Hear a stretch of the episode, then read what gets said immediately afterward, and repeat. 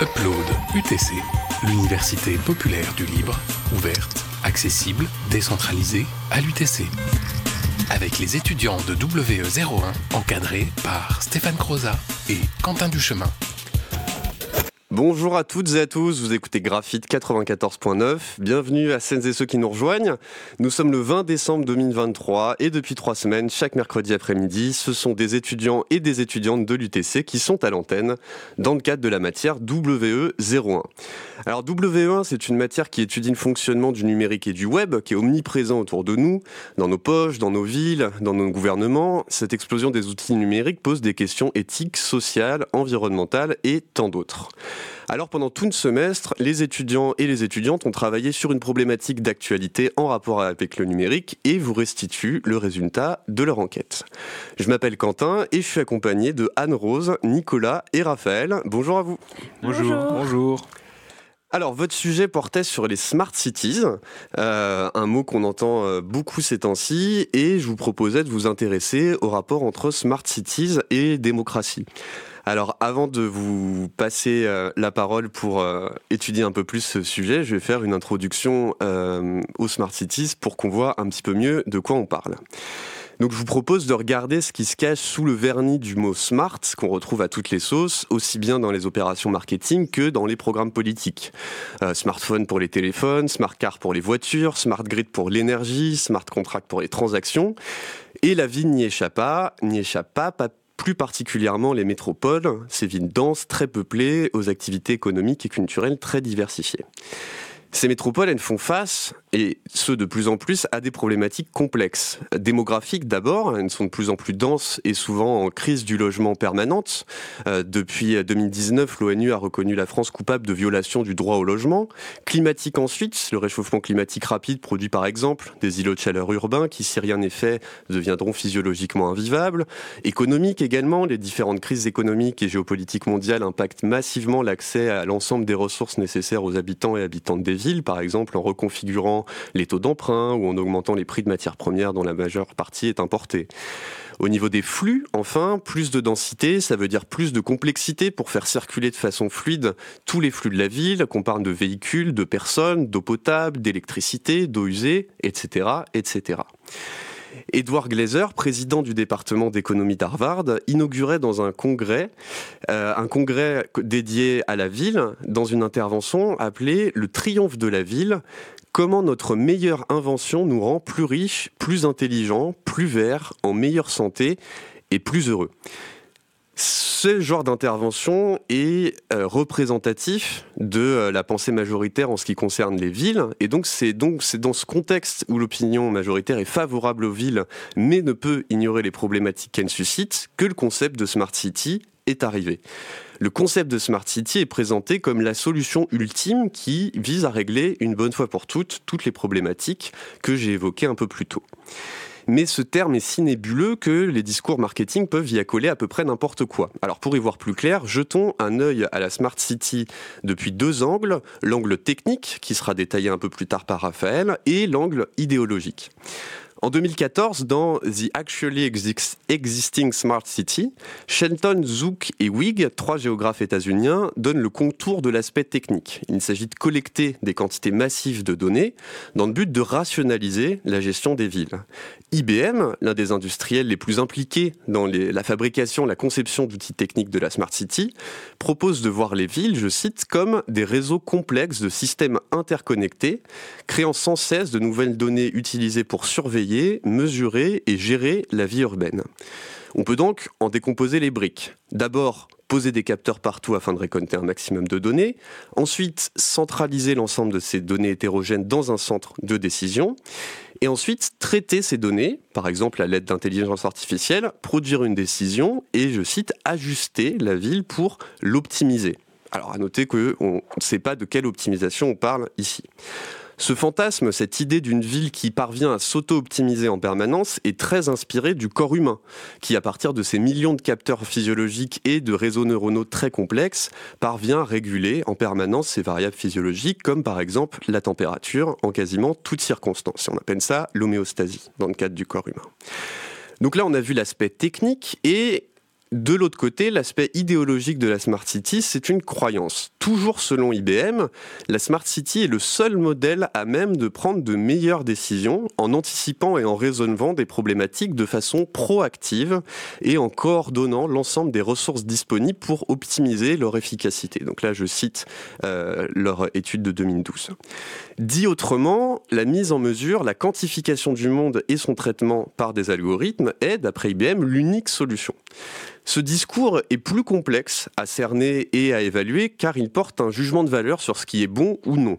Il suppose en premier lieu que les villes sont une bonne chose, doivent nécessairement continuer de grandir, débat qu'on n'abordera pas ici.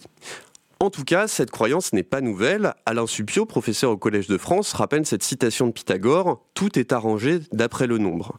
Il poursuit L'essor de la gouvernance par les nombres n'est pas un accident de l'histoire. La recherche des principes ultimes qui président à l'ordre du monde combine depuis longtemps la loi et le nombre au travers de la physique et des mathématiques, s'agissant de l'ordre et de la nature, et du droit et de l'économie, s'agissant de l'ordre social.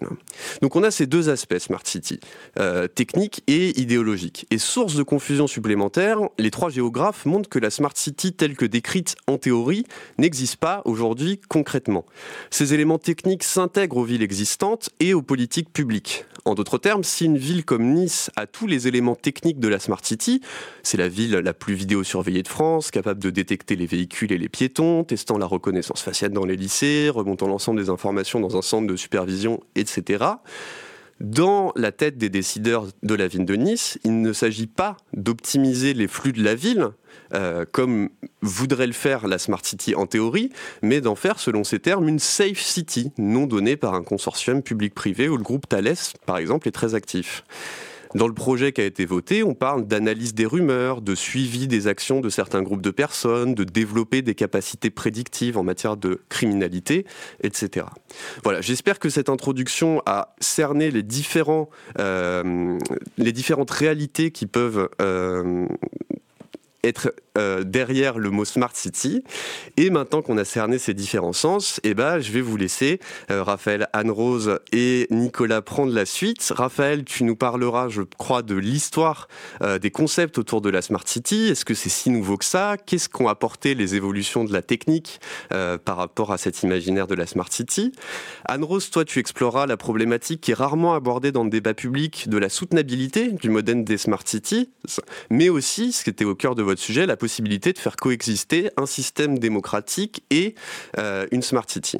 Et pour conclure, Nicolas, tu as écrit une fiction sur le thème de la Smart City dont je ne dis rien pour ne pas spoiler les auditeurs et auditrices. Raphaël, c'est à toi. Contrairement à ce que l'on peut généralement penser, les villes actuelles et le principe de Smart City, avec ses méthodes d'organisation et de gestion, n'est pas un principe totalement nouveau. En effet, l'historienne Maria Castrillo indique que dans le passé, l'essence même de la ville était déjà l'organisation et la gestion des flux. Depuis les premières civilisations connues, la gestion de la ville a toujours eu un rôle important. Des historiens, décrivent en effet les villes d'origine mésopotamienne et de l'Antiquité comme, ayant déjà eu recours à des processus d'amélioration. Ces processus d'amélioration, et plus généralement notre manière de penser la ville, a également été influencé par des inventions fondamentales telles que celle de l'écriture. En effet, l'anthropologue Jacques Goudy indique que, les, que les documents papier ont permis la représentation spatiale de l'information en lui donnant une permanence dans le temps. Cela permet donc de résoudre le problème d'instantanéité de la parole en la fixant dans le temps. Cela a donc permis l'émergence de nouvelles connaissances fondamentales qui n'auraient pas pu exister sans l'écriture, telles que les mathématiques. Cette révolution peut aujourd'hui, se retrouver avec le principe même de Smart City, qui a pour but d'améliorer notre façon de penser et d'organiser la ville à travers une, une planification claire et précise. Nous retrouvons par exemple certains de ces aspects dans les villes du Moyen Âge, organisées autour d'une zone centrale, le château, et délimitées physiquement en plusieurs zones par des édifices tels que des remparts ou encore des fortifications. Ces derniers avaient pour but de protéger cette ville et de trouver une meilleure organisation en cas de danger. Nous pouvons donc en déduire que les villes ont toujours été modifiées pour répondre à des besoins fondamentaux. La ville étant en, effet une notion en constante évolution en fonction des besoins de chaque population. Nous pouvons d'ailleurs retrouver de nombreux exemples au fil de l'histoire, avec par exemple la réorganisation de Paris par le baron Haussmann. Cet aspect concernant l'organisation des villes a été confirmé récemment avec les deux guerres mondiales, ayant particulièrement, affecté l'Europe de l'Ouest et l'Europe centrale. En effet, ces guerres ont eu un impact important dans notre vision de la ville moderne. La reconstruction suivant ce conflit a permis pour l'une des premières fois de se poser la question de dessiner une zone urbanisée, non plus pour des objectifs militaires, mais pour des objectifs d'habitabilité. Toutefois, aujourd'hui, la Smart City, telle que nous la connaissons, est par nature indissociable de la technique.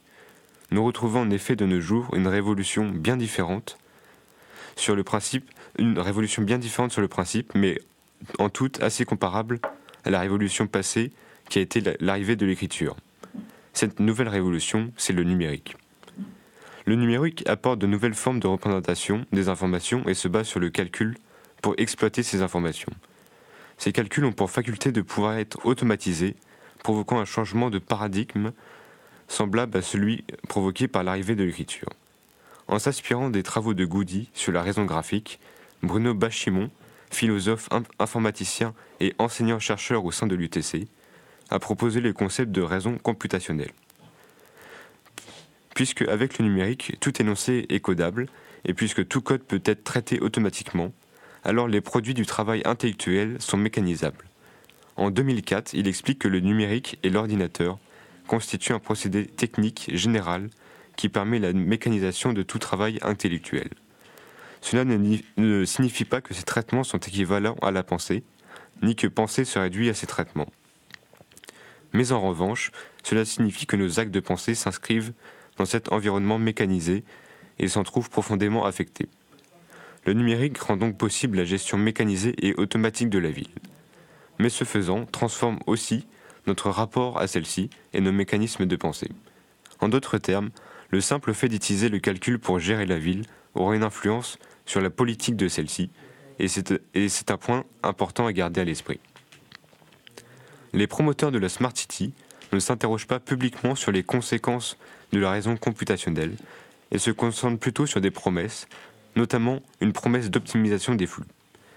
Cette promesse d'optimisation des flux permet notamment de rendre la ville plus fluide avec la décongestion des routes ou encore plus économe en, énergie avec la gestion de l'éclairage public par exemple. Dans ces villes, dans des villes aussi grandes que celles que nous connaissons aujourd'hui, il est impossible d'imaginer ce résultat sans modéliser entièrement la ville et créer en quelque sorte son double numérique, nécessaire à l'optimisation informatique. Par exemple, sans informatique, il serait compliqué de connaître à un moment donné la fréquentation d'une rue et ainsi de savoir comment organiser, la signalisation routière en modifiant par exemple la durée des feux sur certaines artères en fonction de l'affluence. Tout, cela dans le but d'optimiser au mieux la circulation. Nous pouvons remarquer, de par ces exemples, que la ville est une entité particulièrement complexe et en constante évolution. La modélisation de celle-ci doit donc également constamment évoluer. Pour ce faire, la ville intelligente repose donc également sur des moyens techniques permettant l'acquisition de données, les capteurs. Ainsi, sans ces moyens techniques que sont la modélisation, ainsi que les capteurs, il serait impossible d'acquérir et d'exploiter la très grande quantité de données nécessaires au fonctionnement de la Smart City. Cette technique a débuté avec l'avènement des machines à calculer et à écrire, puis elle s'est très rapidement développée de nos jours pour arriver à ce que l'on connaît aujourd'hui, avec une gestion très majoritairement réalisée par des, ordinateurs par le biais d'algorithmes modélisateurs. Nous verrons maintenant un extrait d'une conférence donnée par Bertrand Quelin, qui est professeur au sein d'HEC Paris, qui est, euh, une, conférence en association entre HEC, et Bouygues, qui permettra de réaliser une, transition avec la partie d'Anne-Rose. Ce que, ce que, tu me disais, c'est que c'est une conférence qui est euh, assez portée pro-Smart City, donc il faut garder ça en tête, mais qui permet d'avoir euh, une ouverture au-delà de l'aspect purement technique de la Smart City. Et bien c'est parti. Ce terme ne provoque pas l'assentiment et l'adhésion de tout le monde. Essayons de le définir. En général, j'utilise la paraphrase bien utile de Winston Churchill, qu'il développait sur la démocratie, mais pour la Smart City. Est-ce un excellent vocable? Sans doute pas, mais aussi bon que bien d'autres. À condition de quoi? Eh bien, en fait, de bien veiller à préciser que la ville doit être durable, objectif de long terme, résiliente, faire face à des crises, faire face à des événements, et naturellement inclusive. Veiller à ce que des communautés vivant dans la ville soient incorporées au développement urbain, à la transformation urbaine. Et j'aime beaucoup cette citation Smart City is not just about tech. Comme on l'a su tout de suite, la technologie n'est pas tout. Elle doit être un vecteur mis au service d'actions sociales, économiques et qui vont engager la transformation urbaine. Alors, pour continuer, euh, Anne-Rose, donc, euh, ce qui est intéressant, c'est que euh, dans ce que nous a présenté Raphaël, on a notamment l'idée qu'on entend souvent à propos des smart cities, qu'elles vont permettre de réaliser des économies d'énergie. Et l'exemple de l'éclairage public est très souvent donné. on dit, bah voilà, si on est capable de dire qu'il n'y a personne dans les rues, on pourra éteindre les lampadaires et réaliser des économies d'énergie. Et bah, toi, dans ta partie, tu vas un petit peu explorer euh, qu'est-ce que représente finalement le coût énergétique de la Smart City? Est-ce que cette, euh, promesse euh, est vraiment quelque chose de, de réaliste et de... Voilà, à toi?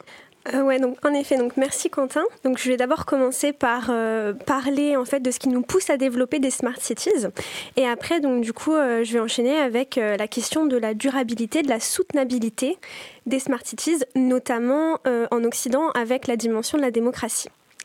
Donc quand on sait que près de la moitié de la population mondiale vit dans des villes, la question de la ville et de ses évolutions possibles se pose alors nécessairement. Donc euh, la tendance actuelle est à l'agrandissement des villes, tant en superficie qu'en nombre d'habitants. Si l'on continue cette tendance, alors gérer les flux de la ville va devenir de plus en plus difficile. Et cela pourrait très bien ne plus être possible sans la technique. Alors devant ce défi, un outil très simple se présente. L'utilisation de la data, de la modélisation, de l'automatisation des gestions de flux et des intelligences artificielles. En somme, les smart cities. Alors pourquoi s'en priver? Actuellement, on est très loin de s'en priver. Donc euh, en 2014, près de 90% des villes de plus de 500 000 habitants en Europe possèdent au moins un élément caractéristique d'une smart cities, comme des capteurs, un système de modélisation, etc. Donc ça, c'est d'après une étude du Parlement européen, qui date de 2014. Pourtant, nombreux sont les détracteurs des smart cities. Alors de deux points de vue différents, les smart cities possèdent des failles. Tout d'abord, d'un point de vue écologique. En effet, la crise écologique que nous vivons actuellement doit impacter nos projets, et il faut se questionner sur la durabilité de ces derniers dans un monde avec de moins en moins de ressources. D'après une étude datant de 2021, Ville intelligente, démocratie et durabilité, l'improbable quadrature du cercle, de Simar Martin, professeur titulaire de géographie et d'aménagement à l'UQAC, les smart cities permettraient une réduction d'énergie d'environ 20%. Cependant, et d'après cette même étude, les smart cities requièrent une consommation en ressources qui compenserait largement cette réduction, rien qu'au niveau de ce que les data centers, nécessaires aux smart cities, consommeraient. En effet, d'après une étude de, une étude de Jorson en 2021, Data Center, l'impact des infrastructures sur l'environnement et les solutions possibles, les data centers nécessitent de nombreux métaux rares pour les construire et beaucoup d'eau et d'électricité pour leur fonctionnement et leur entretien. Donc euh, maintenant, euh, on va vous passer un petit extrait euh, d'une musique sur la ville que j'affectionne tout particulièrement, de Grand Corps Malade. Je suis un enfant de la ville, je suis un enfant du bruit. J'aime la foule quand ça grouille, j'aime les rires et les cris. J'écris mon envie de croiser du mouvement et des visages. Je veux que ça claque et que ça sonne, je ne veux pas que des visages. Je suis un enfant de la ville, je suis un enfant du bruit. J'aime la foule quand ça grouille, j'aime les rires et les cris. J'écris mon envie de croiser du mouvement et des visages. Je veux que ça claque et que ça sonne, je ne veux pas que des visages. Je trempe ma plume dans l'asphalte, il est peut-être pas trop tard pour voir un brin de poésie, même sur nos bouts de trottoir. Le bitume est un shaker où tous les passants se mélangent. Je ressens ça à chaque heure et jusqu'au bout de mes phalanges. Je dis pas que le béton c'est beau, je dis que le béton c'est brut. Ça sent le vrai, l'authentique, peut-être que c'est ça le truc. Quand on le regarde dans les yeux, on voit que s'y reflète nos vies. Et on comprend que slam et hip-hop ne pouvaient naître qu'ici. Difficile de traduire ce caractère d'urgence qui se dégage et qu'on vit comme une accoutumance. Besoin de cette agitation qui nous est bien familière. Je t'offre une invitation dans cette grande fourmilière. Je suis allé à New York, je me suis senti dans mon bain. Ce carrefour des cultures est un dictionnaire urbain. Donc ce que j'aime bien dans, cette musique, c'est que ça représente vraiment bien l'idée euh, de la ville qui bouge tout le temps avec tous ces flux qui deviennent de plus en plus euh, compliqués à gérer.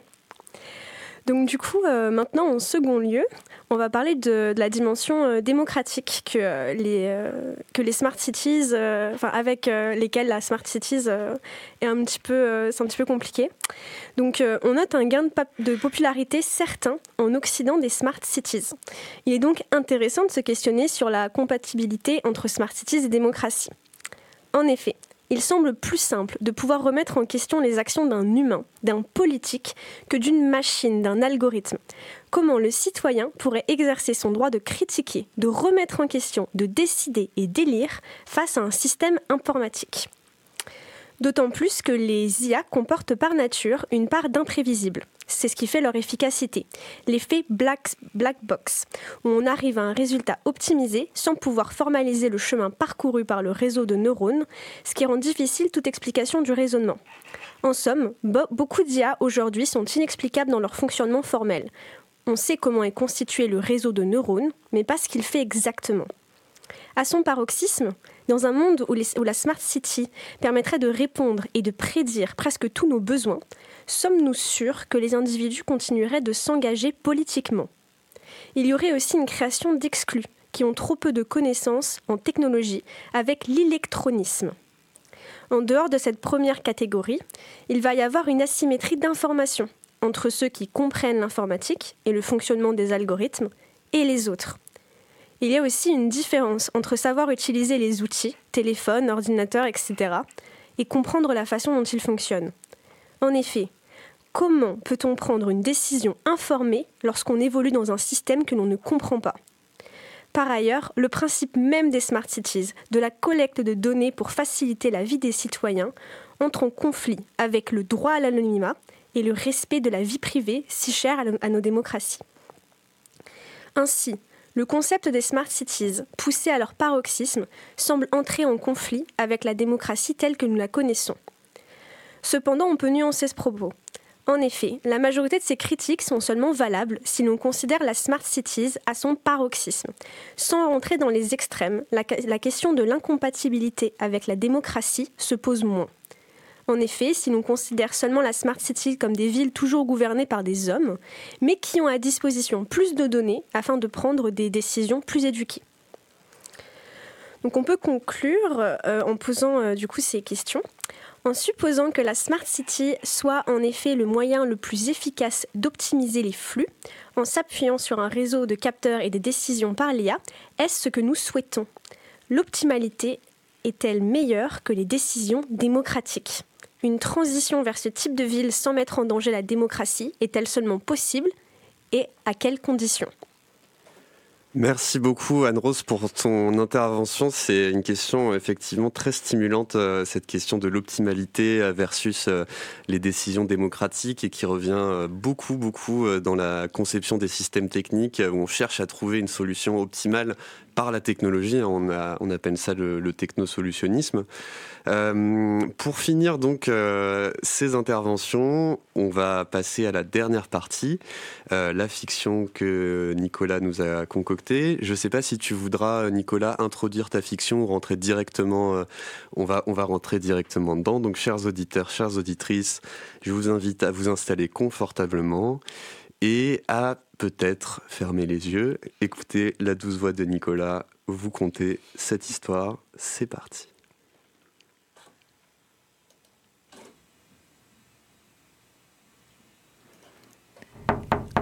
L'esprit encore embrumé, Wang en trouve un œil. C'est bien un hirondo, un croisement artificiel entre une dizaine d'espèces d'oiseaux qui tapent contre sa fenêtre en ce matin de novembre 2300. Aujourd'hui comme en 2023, il est toujours difficile de se lever les lundis matins.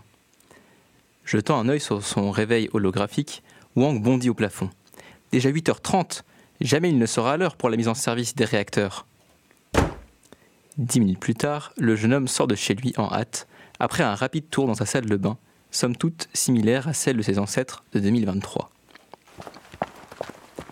Wang marche ensuite d'un pas vif vers l'arrêt d'Hyperloop le plus proche, en bénissant ses ancêtres d'avoir choisi d'investir dans les transports à grande vitesse plutôt que sur la sobriété énergétique, comme le voulaient certains uruberlus du XXIe siècle. En effet, comme l'immense majorité des 30 millions d'habitants de la mégalopole de Shenzhen, Wang est convaincu que le chemin du développement des technologies décarbonées est le bon et que ses ancêtres avaient fait le bon choix il y a deux siècles. La preuve, sans l'hyperloop hyper efficient alimenté en électricité par les centrales au gaz renouvelable, jamais il ne pourrait parcourir les 100 km qui le séparent de son lieu de travail en moins de 15 minutes. Après avoir pris place dans son siège d'Hyperloop, filant à plus de 500 km/h, Wang réfléchit à ce que penseraient ses fameux ancêtres du XXIe siècle. Rien que l'Hirondo qui l'a réveillé les aurait bien étonnés. C'est une création artificielle, résultat de la doctrine de haute spécialisation du monde de l'agriculture grâce aux dernières avancées technologiques. Créée dans l'optique d'aider l'humanité à rentabiliser au maximum les ressources encore disponibles pour se nourrir. Ces oiseaux, ces oiseaux fantastiques permettent de réguler à eux seuls, de façon précise, à la fois la population de moustiques et autres animaux nuisibles en tout genre, et celle des espèces végétales envahissantes. Certes, ces volatiles hyper compétitifs ont engendré une uniformisation dramatique de la faune, mais l'équilibre actuel est bien plus stable et on arrive à nourrir tout le monde. Ce qui n'est pas une mince affaire compte tenu, des 15 milliards de bouches affamées. Ces mêmes ancêtres seraient très certainement fiers de ce qu'a pu accomplir la technologie grâce à l'apparition de techniques de captation et de stockage géologique de CO2, de l'efficience des nouveaux systèmes de production qui réduisent la consommation dans l'industrie en carbone de 19% et l'efficacité extrême du recyclage, l'humanité a réussi à maintenir un niveau de vie comparable à celui des pays du XXIe siècle. Mais ce n'est pas tout. Dans le même temps, les émissions de carbone ont été réduites de 400 mégatonnes de CO2 en 2015 à 100 en 2050. Alors certes, une vie confortable n'est possible que dans une des 50 villes intelligentes dans le monde, gigantesque, gigantesque mégalopole concentrant 90% de la population mondiale, mais, grâce au système d'information, la multitude de caméras et nouveaux capteurs mis au point, et avec l'aide de l'IA, toutes ces villes sont elles aussi optimisées au maximum. Tous leurs flux sont régulés et millimétrés, les matières premières, les personnes, l'énergie. Les bouchons sur le trajet du travail ou les coupures d'électricité sont à présent, des bizarreries tout juste étudié par les archéologues. Enfin arrivé, Wang se jette vers la salle de contrôle. Il sera pile à l'heure pour la mise en service du générateur au biogaz dernière génération. Grâce à un rendement quasiment parfait, ce générateur permettra de maintenir en vie Shenzhen pendant encore quelques siècles, alors qu'avec les générateurs actuels, la ville n'a que quelques dizaines d'années devant elle. Et ce, malgré les moyens d'extraction les plus perfectionnés existants. Il ne reste malheureusement presque plus de ressources naturelles la dernière goutte de pétrole a été extraite il y a un siècle. Mais ce générateur permettra d'alimenter pendant encore de nombreuses années la formidable poussée scientifique de cette société pleine de promesses. Encore une prouesse technologique à laquelle Wang est fier de participer. Après avoir jeté un œil courroucé à Wang, la responsable de la centrale annonce Attention, mise en service du réacteur. 3, 2, 1. Puis, elle abaisse d'un geste assuré la poignée, permettant la mise en marche du générateur. Un vomissement se fait entendre. La salle éclate en applaudissements. Wang sourit, une larme à l'œil. L'avenir s'annonce radieux. Soudain, le réacteur tout saute et se tait.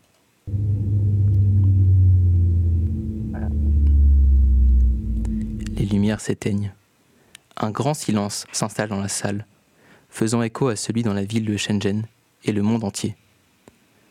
15 milliards de personnes retiennent leur souffle, attendant dans l'obscurité que le réacteur redémarre. La même question sur toutes les lèvres. Que se passe-t-il? La seule réponse fut le silence. Le silence et l'obscurité. Un apocalypse discret, sans histoire et sans fracas. Merci beaucoup Nicolas pour ce moment euh, très très agréable à écouter. Euh, on va pouvoir tranquillement reprendre nos esprits. Je vous laisse souffler une petite seconde et puis on va pouvoir euh, passer aux questions qui ont été posées par les autres étudiants et étudiantes qui écoutaient vos interventions. alors, on va, je pense, faire les questions dans l'ordre un petit peu des interventions. Raphaël, une, euh, une question euh, posée par Elliot, euh, c'est que tu as souligné la nécessité de recourir à des capteurs et à des ordinateurs pour développer la Smart City, mais ce sont des machines qui consomment beaucoup d'énergie. Est-ce qu'il n'y a pas un risque d'effet rebond? Je ne sais pas si tu vois l'idée de l'effet rebond. Ouais, à toi. oui, dans ce cas-là, il y a effectivement un risque d'effet rebond. En effet, ces, ces capteurs et ces ordinateurs permettent, euh, permettent bien d'économiser de l'énergie. Par exemple, on a pris l'exemple de l'éclairage public. Toutefois, en multipliant ces capteurs et les serveurs informatiques, qui consomment énormément d'énergie, le risque est qu'on en utilise de plus en plus pour des raisons pas forcément euh, les plus utiles, et que ceux-ci euh, consomment autant d'énergie qu'ils en, fassent, qu'ils en fassent gagner, ce qui pose au final un problème et qui ne, qui ne permet pas de résoudre ces problèmes d'économie d'énergie. Merci beaucoup. Euh, une, question que je me permets de reformuler un petit peu de Caillot euh, pour toi aussi, Raphaël. Euh, si je comprends bien, c'est un peu se demander quelles sont les, les difficultés qui sont observées. Donc ça, je l'ai dit un petit peu en introduction, dans les villes, les grosses mégalopoles aujourd'hui qui n'ont pas ou peu d'éléments de la Smart City, versus les difficultés observées dans les villes qui se sont équipées euh, d'éléments de, Smart City. Est-ce que, euh, est-ce que, là on a beaucoup parlé euh, d'avantages, mais est-ce que dans la, voilà, dans la vie en général, même des citoyens et des citoyennes, il y, a des, difficultés supplémentaires qui s'ajoutent? Bah, dans le cas des villes non équipées de systèmes de Smart City, par exemple, on, a notamment des villes dans des pays assez peu développés ou en cours de développement, tels qu'en Asie ou en Inde, par exemple, et dans ce cas-là, on retrouve, euh, on retrouve énormément de problèmes de circulation. Toutefois, il y a également des problèmes dans les villes équipées de Smart City, parce que les, personnes peuvent... Euh, là, c'est plus des problèmes qui peuvent être peut-être moraux pour certaines personnes, qui peuvent se sentir observées constamment.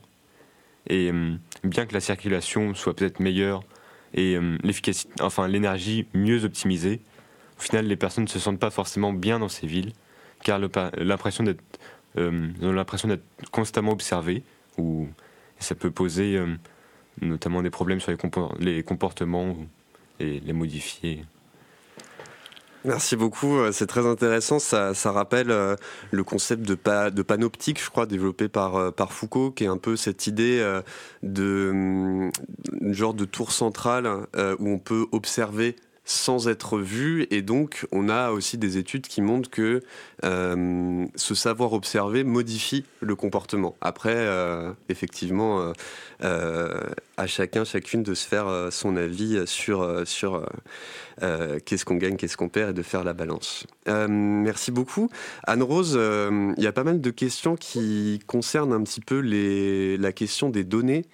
Euh, Noam demande par exemple euh, dans quelle mesure les projets de ville intelligente, même sans être poussés par leur paroxysme, mais tout de même centrés sur la surveillance, donc le fait de récolter, de traiter des données urbaines, euh, pourraient potentiellement répliquer les scandales passés tels que celui de Cambridge Analytica. Donc pour rappel, c'était une, une, entreprise qui avait influencé le résultat des élections américaines en faveur de Donald Trump grâce au ciblage très précis euh, permis par une grande récolte de données et donc finalement impacter de manière euh, négative la démocratie.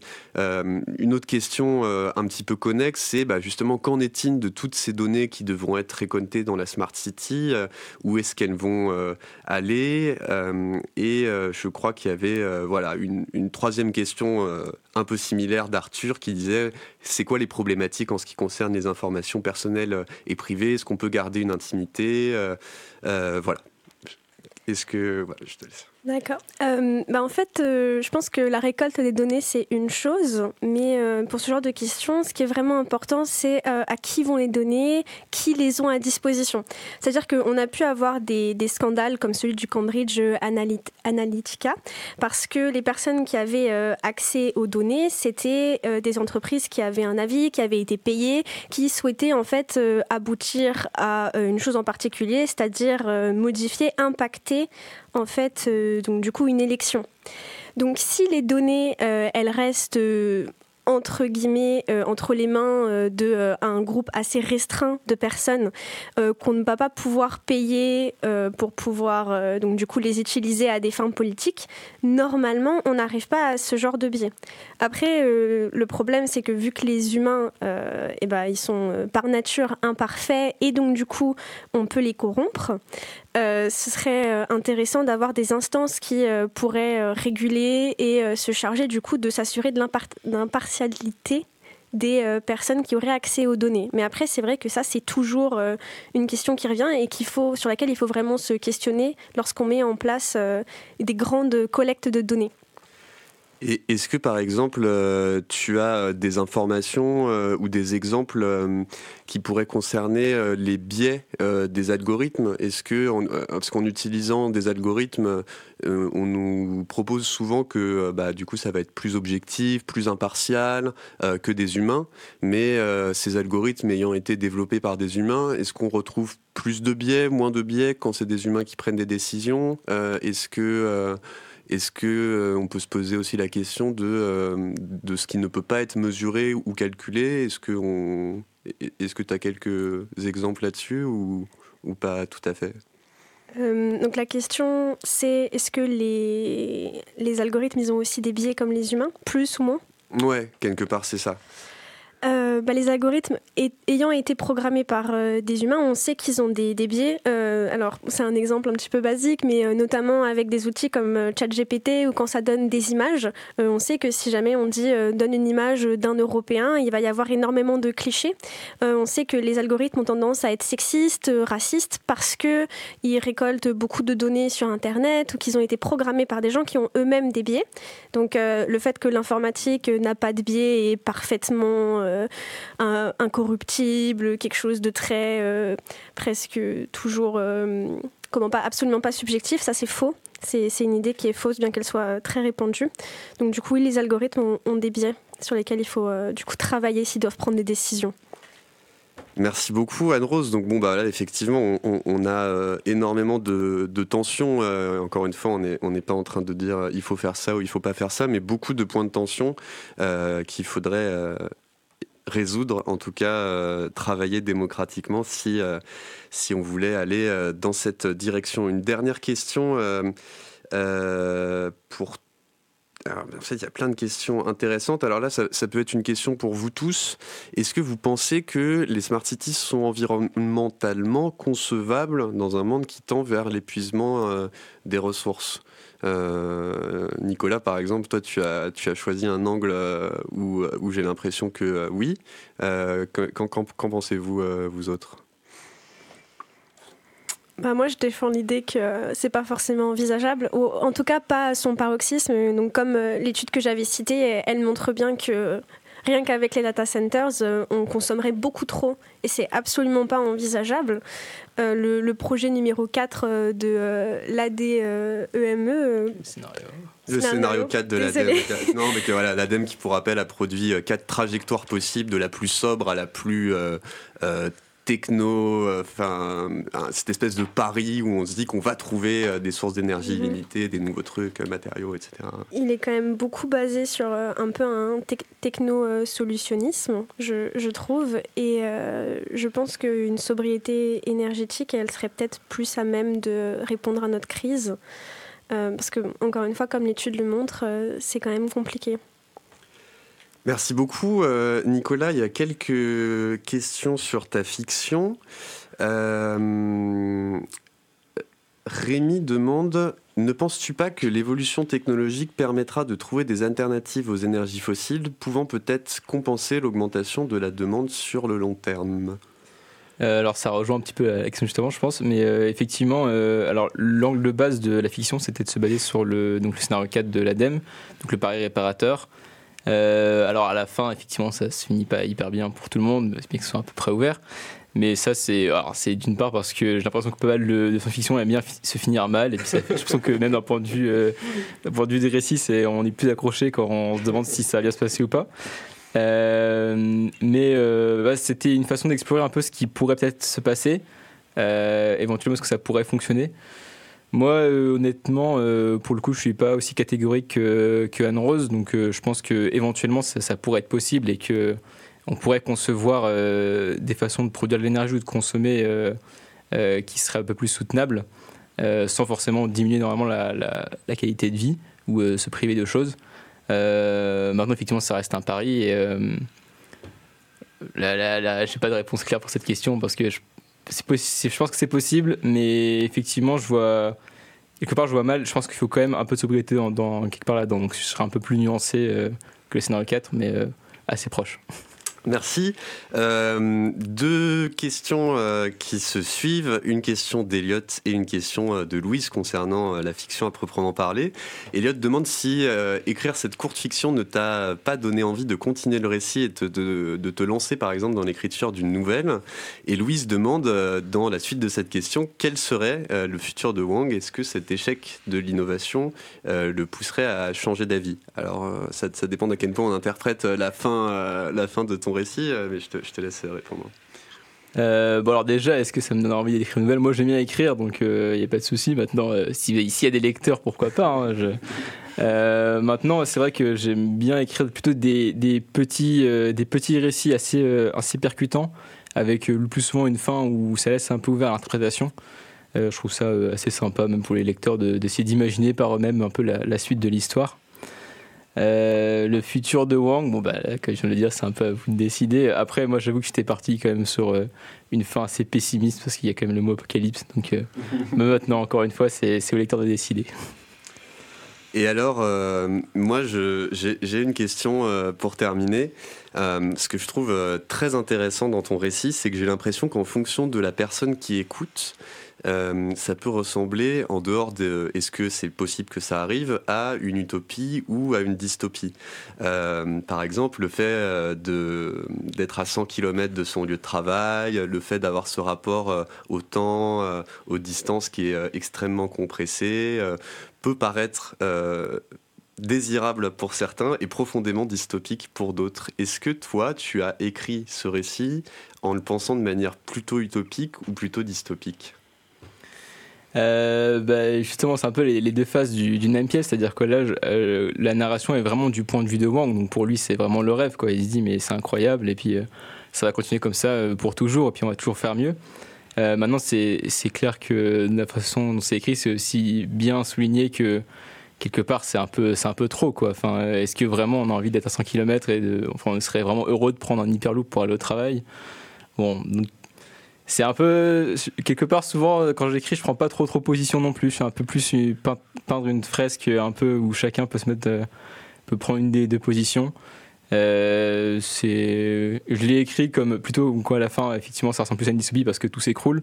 Mais encore une fois euh, ça dépend comment on interprète la fin. On peut se dire que finalement il remonte la pente et puis effectivement c'était c'était une utopie et c'est nous les ancêtres débiles qui veulent réduire les, les, les consommations quoi eh ben, merci beaucoup Nicolas pour ta réponse. Merci à vous pour votre travail, pour votre euh, intervention. Ça, ça fait euh, déjà, euh, je pense, Ouais, ça fait bien bon, un bon 40 minutes qu'on est à l'antenne. Donc on va rendre l'antenne et euh, continuer avec un second groupe d'ici, euh, je dirais, une quinzaine de minutes. Donc n'hésitez pas à rester. Ce sera aussi sur le thème de la fiction et on passera un très bon moment. En attendant, à toutes les auditrices et à tous les auditeurs de Graphite euh, qui nous quittent peut-être maintenant, une bonne fin d'après-midi. Et puis Anne-Rose, Raphaël, Nicolas, bonne fin d'après-midi à vous aussi. Ciao